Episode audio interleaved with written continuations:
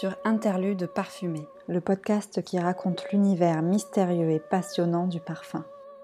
Je suis Sophie Irles, j'ai fondé Rendez-vous Parfum en 2017, une agence d'ateliers olfactifs et balades parfumées, et j'ai aussi co-créé Deux Notes en Accord, des concerts olfactifs avec ma sœur Audrey, violoniste professionnelle. Le parfum est un art que j'aime présenter aux côtés de la musique. Et même si ce podcast sera principalement dédié au parfum, la musique jouera aussi sa partition.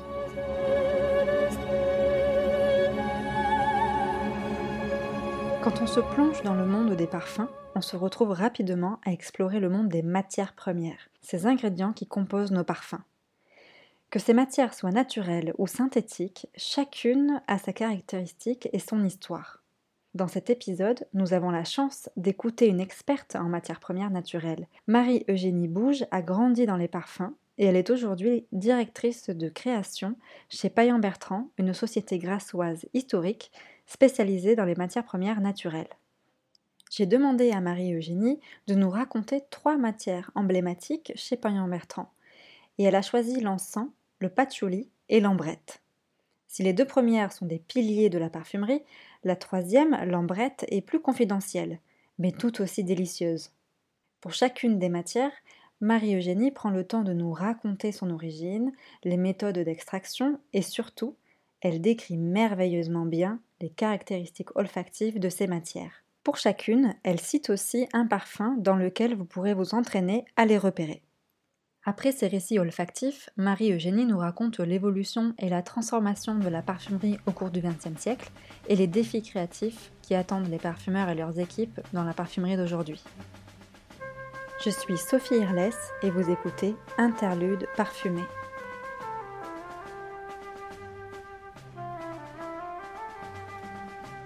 C'est une musique qui appelle et qui attire. Et, pour moi, c'est le rôle d'un parfum quand on entend l'ouverture du boléro de Ravel, il y a euh, cette, montée très crescendo qui est, euh, qui est très invitante. Ce côté répétitif, c'est quelque chose qui vous embarque. Et, un parfum, ça doit avant tout vous embarquer. Et chaque fois que je le réentends, je me dis, tiens, c'est amusant parce que cet envolé, ça pourrait être une odeur. Pourrait être une, volute de parfum euh, qui s'élève dans les airs, euh, comme cette, aria là qui monte comme ça, qui s'envole et, qui est tellement euh, prenant. C'est très vibrant comme mélodie et le parfum, ça doit avant tout nous faire vibrer.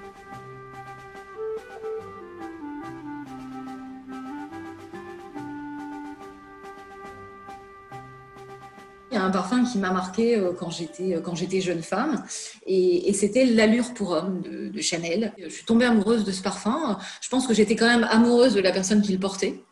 Euh, quand même beaucoup, mais aujourd'hui je peux, c'est un parfum que je peux croiser euh, je croise quelqu'un dans la rue qui porte ce parfum, je rentre dans une parfumerie où quelqu'un vient de le vaporiser, ou simplement je sens une partie du, squelette, ce qu'on appelle le squelette olfactif de ce parfum, et immédiatement, euh, c'est quelque chose qui me provoque une, immense, une immense émotion. C'est-à-dire, je me sens excessivement bien, je suis très détendue euh, et je suis heureuse. C'est un parfum, je le sens, je suis heureuse. Et je ne pourrais pas vous expliquer pourquoi, mais c'est justement la magie du parfum qui, qui opère là-dessus. Et je pense que dans les matières premières, d'ailleurs, que j'affectionne tout particulièrement, euh, ben, il y a des matières premières qu'on va retrouver à l'intérieur de ce parfum, notamment les notes ambrées, les notes orientales, le patchouli, toutes ces notes qui sont très sensuelles et qui, pour moi, invitent au voyage. Je suis tombée un petit peu dans, la parfumerie, euh, un, petit peu comme Obélix dans la potion magique en fait. Hein. Moi, je suis issue d'une sixième génération de famille de parfumeurs, donc c'était, euh, j'ai été bercée euh, par la parfumerie dès mon enfance. Petite, je regardais les vitrines des bibliothèques euh, avec les étiquettes des parfums euh, de, l'usine qu'avait ma famille dans le temps. Je sentais, je sentais des, vieux concentrés, un peu éventés, complètement oxydés, mais qui avaient ce côté magique qu'on ne retrouvera plus jamais dans la parfumerie moderne. Et, donc, c'est assez naturellement que j'ai orienté mes études dans, dans l'objectif de travailler un jour dans le parfum. Alors, quand on est jeune, on ne sait pas exactement ce qu'on veut faire. On a toujours une image un petit peu fantasmé euh, du parfum. Mais ce qui était certain pour moi, toute petite, c'est que je voulais travailler à l'intérieur. Et du coup, j'ai fait euh, un parcours assez classique. Donc, j'ai fait d'abord euh, bah, la fac de chimie. Et ensuite, j'ai fait une école de parfumerie, qui, enfin, une formation de parfumerie qui aujourd'hui n'existe plus, qui a été remplacée à Grasse par le GIP, par le Grasse Institute of Perfume. Et j'ai fait mes classes chez Roberté à l'évaluation parce que moi, j'ai très vite compris euh, que ce que j'aimais en fait dans le parfum, c'était l'association, euh, l'association des odeurs, les émotions qu'elles suscitaient et la description qu'on pouvait en donner. il y a plusieurs métiers dans l'industrie des parfums et c'est vrai qu'on pense tout de suite au, au, métier de parfumeur et à la formulation. Et moi, je me suis dit que ça n'était pas pour moi, que j'avais envie d'être de l'autre côté et donc, je suis passée par l'évaluation parce que c'est ce rôle très intéressant, en fait, de guide et de commentaire, d'interaction avec le parfum et de présentation euh, des, notes aux clients qui, qui, me plaisaient beaucoup. Moi, j'ai fait des formations, euh, euh, par ailleurs, au marketing et à la communication. Et l'idée, en fait, de retranscrire les parfums, les émotions qu'ils véhiculent par des mots m'a toujours plu. Payan Bertrand, c'est une société qui est très ancienne. Hein. C'est une société familiale qui a été fondée en 1854. Historiquement, c'est une société qui fabriquait des ingrédients naturels. C'est vraiment l'ADN de l'entreprise. C'est une société qui est excessivement tournée vers la nature. On produit encore des spécialités euh, voilà, qui, sont, euh, qui sont centenaires chez Payan Bertrand et qui sont encore vendues aujourd'hui. Et puis, il y a une trentaine d'années, ils ont décidé de développer en fait une division de création de parfums, ce qu'on appelle chez nous la composition parfumée. Quand je suis arrivée, en fait, au début des années 2000, c'était justement pour euh, faire changer un petit peu de dimension et de catégorie et, rentrer un petit peu plus dans, les codes de la parfumerie moderne. Aujourd'hui, je, suis la directrice de la création de Vaillant Bertrand, donc je vais chapeauter euh, tous les services de création, donc les parfumeurs, l'évaluation, le marketing, euh, l'analyse, les différents laboratoires, et c'est toute cette synergie en fait qui permet à la fin de créer de beaux parfums.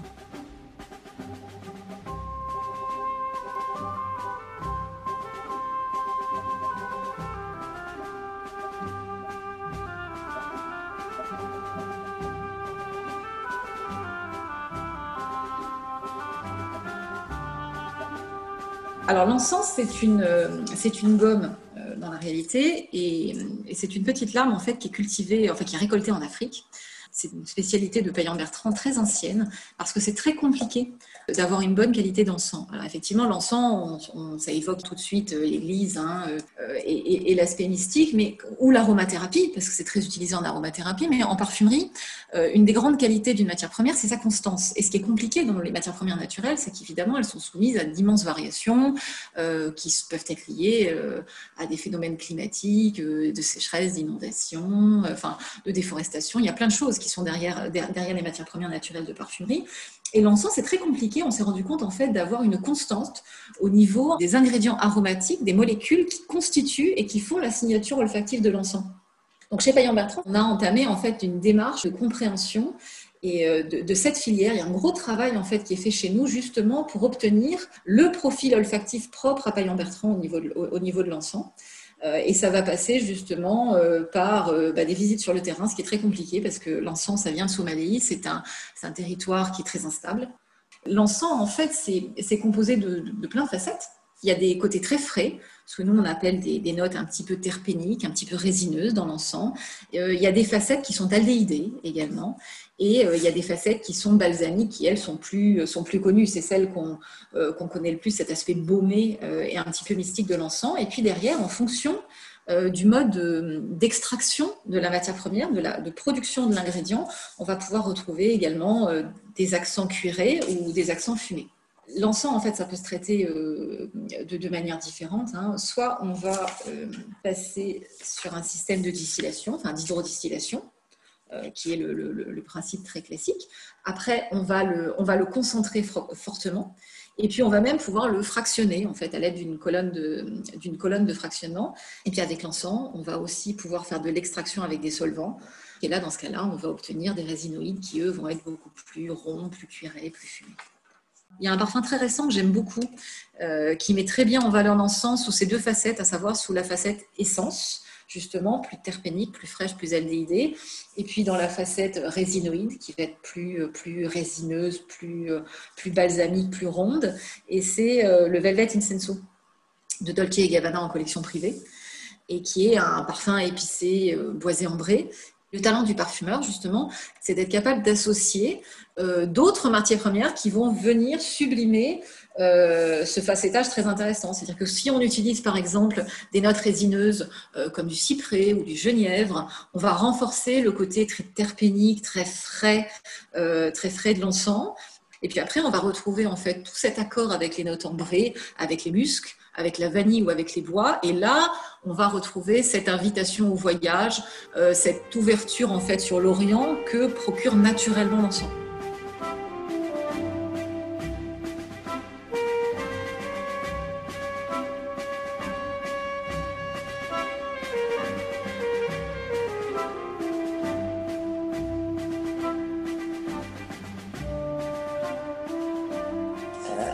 Le patchouli, en fait, chez Payan Bertrand, c'est, euh, je dirais, c'est aussi, euh, c'est quelque chose de très historique. On a distillé du patchouli à Grasse euh, très très tôt. Alors c'est très, très, c'était très compliqué puisqu'à l'époque, voilà, on faisait venir les feuilles d'Indonésie, de très loin, et on les traitait. Et en soi, c'est une, c'est une aventure extraordinaire hein, de rapatrier des feuilles dans de bonnes conditions. Donc ensuite, l'industrie s'est développée énormément et comme le patchouli, c'est une des matières premières les plus iconiques de la parfumerie, les, quantités produites dans le monde ont énormément augmenté.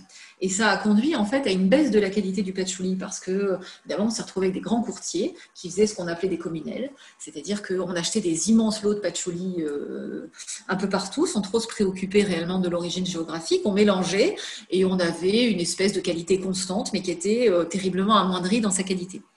Et nous, chez Payan Bertrand, comme on était des spécialistes du patchouli, on a décidé, en fait, après le tsunami euh, qui avait dévasté l'Indonésie, d'aller s'installer là-bas et d'y monter en fait une filiale euh, de sourcing éthique pour aider en fait les producteurs à rester sur place, pour avoir une vraie empreinte terroir une signature. Donc nous, on est sur le territoire d'Atché, qui, qui, est un territoire particulier et qui est très favorable en fait à la production de patchouli. Et, ça nous a permis comme ça d'aider les producteurs, de les équiper, de les équiper avec des alambics inox, parce que si on n'utilise pas d'inox, ben, le patchouli va rougir et du coup, ça va entraîner un rougissement des formules de parfum, euh, qui n'est pas forcément très agréable quand on veut mettre une jolie coloration rose euh, euh, dans, la bouteille au final. on va les aider en fait à bien vivre et à bien vendre en fait leur patchouli au bon prix pour continuer à l'exploiter. et derrière, nous, ça nous a permis de développer énormément de de spécialité. Chez Payan Bertrand, nous, on est des spécialistes de l'ingrédient couture. Ce qui nous plaît justement, c'est d'aller au-delà de la matière première elle-même et d'aller proposer en fait des ingrédients qui sont excessivement facettés et qui vont apporter des signatures au parfum. Donc dans le patchouli, ce sont des feuilles hein, qui vont être récoltées, qu'on va faire sécher et qu'ensuite on va distiller.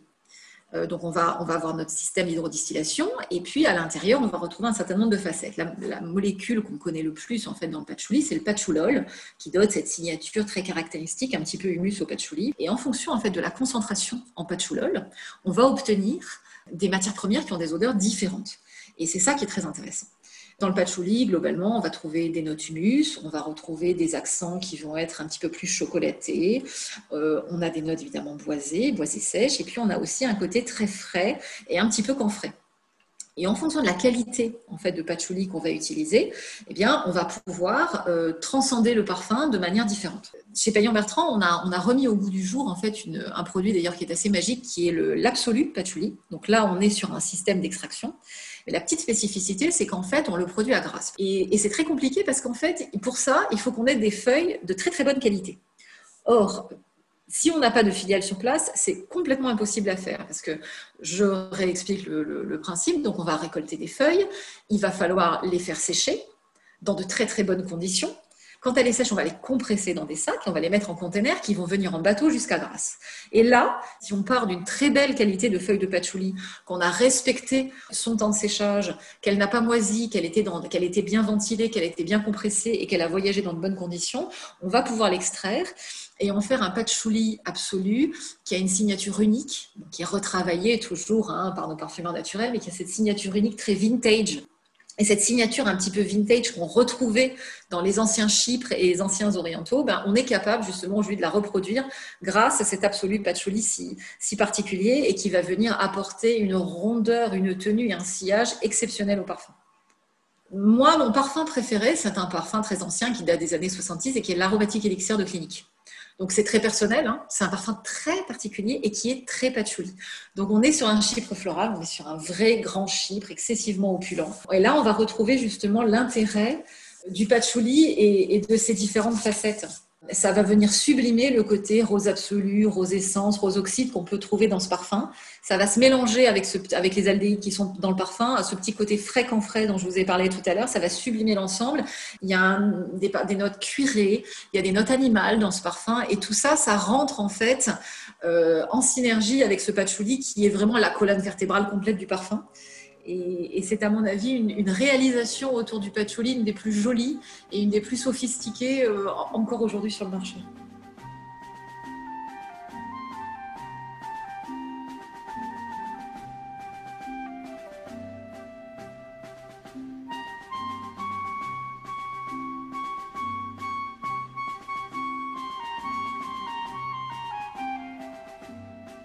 Alors c'est une, c'est une petite graine euh, qui est euh, cultivée en, Amérique du Sud, euh, Équateur, Pérou.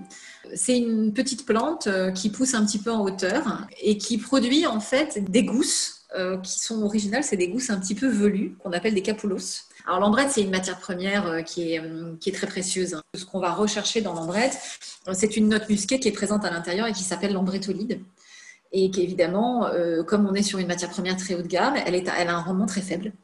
L'ambrette, donc la sélection, un peu comme l'encens, euh, la sélection de la matière première à l'origine est très importante. Et là, pareil, on a mis en place euh, une démarche éthique de sourcing euh, et on travaille en fait avec un groupe de producteurs.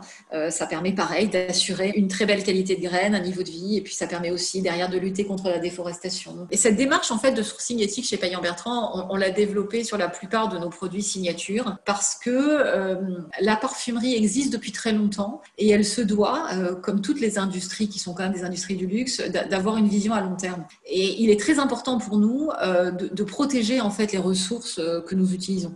Et donc cette démarche en fait de, protection, de mise en place de filières, de, sécurisation, de connaissance de la matière première, de son mode de culture, euh, c'est ce qui garantit justement d'avoir ces matières premières si exceptionnelles à utiliser à la fin en parfumerie. Et sur l'ambrette comme sur l'encens, c'est plus qu'essentiel. D'abord, l'ambrette, c'est quand même une matière première qui est qui est intéressante parce que c'est le seul muscle végétal. Euh, et pour vous donner un exemple, vous voyez, quand on, dit, quand on hydrodistille en fait des, fleurs, ça peut durer une demi-heure. L'ambrette, c'est des molécules très lourdes, c'est deux jours de distillation, donc ça se mérite belle essence d'ambrette. La parfumerie moderne, en fait, va, va euh, sous l'impulsion d'ailleurs de la parfumerie de niche, hein, d'ailleurs, aller vers la recherche de texture. Et ça, moi, c'est quelque chose qui, qui, qui, me parle énormément. Euh, dans l'ambrette, on a majoritairement trois facettes on a ce côté qu'on appelle le côté graine. C'est quelque chose de très très texturé, euh, légèrement boisé. Il y a des facettes irisées qui sont à l'intérieur, subtilement fruitées. Après, on a la caractéristique musquée, très douce dans l'ambrette. Et on va retrouver également un facettage poudré. Les graines d'ambrette, ça ressemble en fait à des, à des petits escargots rainurés. C'est très joli, euh, une graine d'ambrette. Et je trouve que la, la graine ressemble à son odeur. Et ça, c'est assez magique. C'est-à-dire que la texture euh, qu'on retrouve en fait dans la graine quand on l'a dans la main, on la sent dans le parfum. Et ça, c'est complètement enivrant sur une matière première. Et, l'ambrette, ça permet d'apporter en fait une petite touche dans les parfums, une singularité euh, que les muscles de synthèse n'apporteront jamais même si euh, les, notes musquées euh, euh, apportent de la rondeur, elles apportent de la douceur, elles apportent de la tenue et du sillage, l'ambrette en plus va apporter de la texture. Et c'est pour ça qu'on on va, la retrouver dans, beaucoup de parfums très signés. Alors, c'est vrai que moi, il y en a un que j'aime beaucoup, qui, qui, est le bois d'argent de Dior.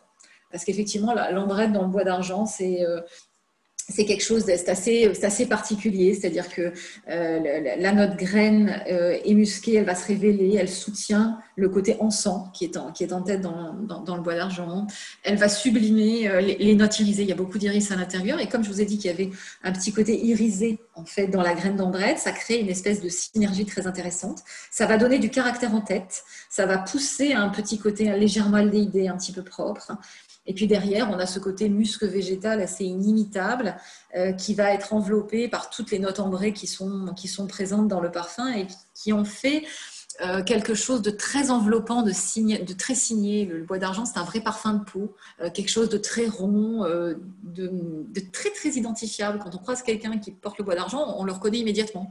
C'est assez, unique comme type d'odeur et, et participe énormément à cette singularité.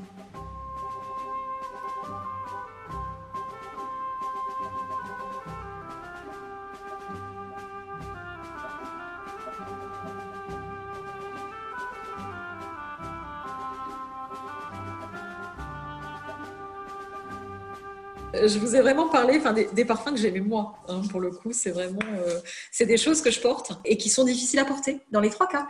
Quand on est dans la formulation, on a du mal en fait à, être surpris par les parfums au bout d'un moment parce que euh, la parfumerie a beaucoup évolué ces 30 dernières années terriblement. Et, la multiplication en fait des lancements sur le marché fait qu'on arrive à une forme d'uniformisation des goûts. D'abord parce qu'à l'origine, le parfumeur euh, était vu en fait comme un créateur très indépendant, seul, qui produisait en fait des parfums, qu'il imposait à des maisons de couture dans la réalité, parce que la star c'était lui, c'était pas la maison de couture qui était derrière. Et donc euh, il imposait et il pouvait se permettre de grandes originalités qui était souvent d'ailleurs euh, apporté euh, par l'ajout de, nouvelles matières premières. Hein. Les grands progrès de la parfumerie, ils ont été faits avec l'adjonction de la chimie et l'arrivée de nouvelles molécules qui n'existaient pas. Après, effectivement, plus on avance dans le temps et plus on a de marques, plus on a de lancements, plus on a de consommateurs, et donc il faut répondre à une demande qui est de plus en plus importante. Et puis là, euh, ben, la magie du marketing se met en route. Donc au début, ça, permet d'avoir des, des créations très originales, et puis au fur et à mesure, euh, de manière à assurer en fait un taux de vente plus important sur les parfums, on fait intervenir l'analyse sensorielle et les panels consommateurs. Et les panels consommateurs, s'ils ont un intérêt crucial dans le lancement d'un parfum parce que ça, ça va euh, apporter euh, un peu de confort à la marque parce qu'il y a quand même une prise de risque très importante. Chaque fois qu'on lance un parfum, il y a des coûts énormes hein, qui sont derrière. le panel consommateur, ça rassure en fait la marque de parfum sur le fait qu'elle elle va, son parfum va plaire. Le problème, c'est qu'évidemment, derrière, on va, on va, trouver un questionnaire et, qu'un parfum, en fait, qui va cocher toutes les cases positives derrière, va forcément perdre en singularité. Et aujourd'hui, euh, c'est la parfumerie de niche qui tire, euh, qui tire la parfumerie dans son originalité et vers le haut parce qu'elle ne cherche pas, en fait, à avoir une audience aussi large. Et donc, elle peut se permettre d'avoir plus d'originalité dans les notes. C'est ce que les maisons ont essayé de rechercher aussi avec les collections privées. Je vous disais au, tout départ que euh, le, parfum, avant tout, ça doit véhiculer une émotion. Et quand en fait on veut plaire au plus grand nombre, on finit par perdre cette caractéristique. On a des parfums qui sont très bien faits, qui ont une très belle technicité, qui ont une superbe envolée à la vaporisation, euh, qui ont un très beau sillage, mais qui perdent leur âme parce qu'en fait la recherche d'émotion passe au second plan. Et la recherche d'émotions, elle se fait justement par la surprise, elle se fait de temps en temps par l'overdose, elle se fait par l'utilisation de matières premières qui pourraient sembler dissonantes, mais parce qu'elles sont très bien formulées, euh, euh, au sublime. Faire un très beau parfum, il y a aussi un exercice technique derrière. Et d'ailleurs, l'évolution de la parfumerie moderne, avec toutes les réglementations qui nous sont imposées, euh, devient un exercice de plus en plus technique, mais Aujourd'hui, la difficulté, c'est faire de des parfums très hédoniques qui se conforment à des réglementations qui sont totalement drastiques. Ça aussi, c'est une preuve de créativité. Et quand on arrive à sublimer les contraintes, on, peut créer des choses très originales et, tout à fait intéressantes aussi. Le génie du créateur, c'est d'être capable de, sublimer les difficultés.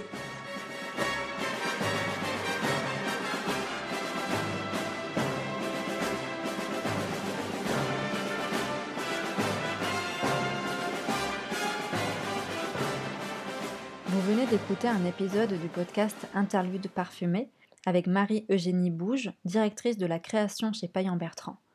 Elle vous invite à sentir Velvet Incenso de Dolce Gabbana, créé en 2018, Aromatics Elixir de Clinique, créé en 1971, et Bois d'argent de Dior, créé en 2004, des parfums dans lesquels vous pourrez vous amuser à identifier respectivement des notes d'encens, de patchouli et d'ambrette. Si vous souhaitez profiter de ce podcast pour creuser votre culture parfum sur des sujets particuliers ou si vous avez des idées d'invités à suggérer, n'hésitez pas à m'écrire via mon site internet www.rendezvousparfum.fr ou mon compte Instagram rendez-vous.parfum. Et pour soutenir ce podcast, aimez, commentez, notez de vos étoiles et partagez. Merci et à bientôt.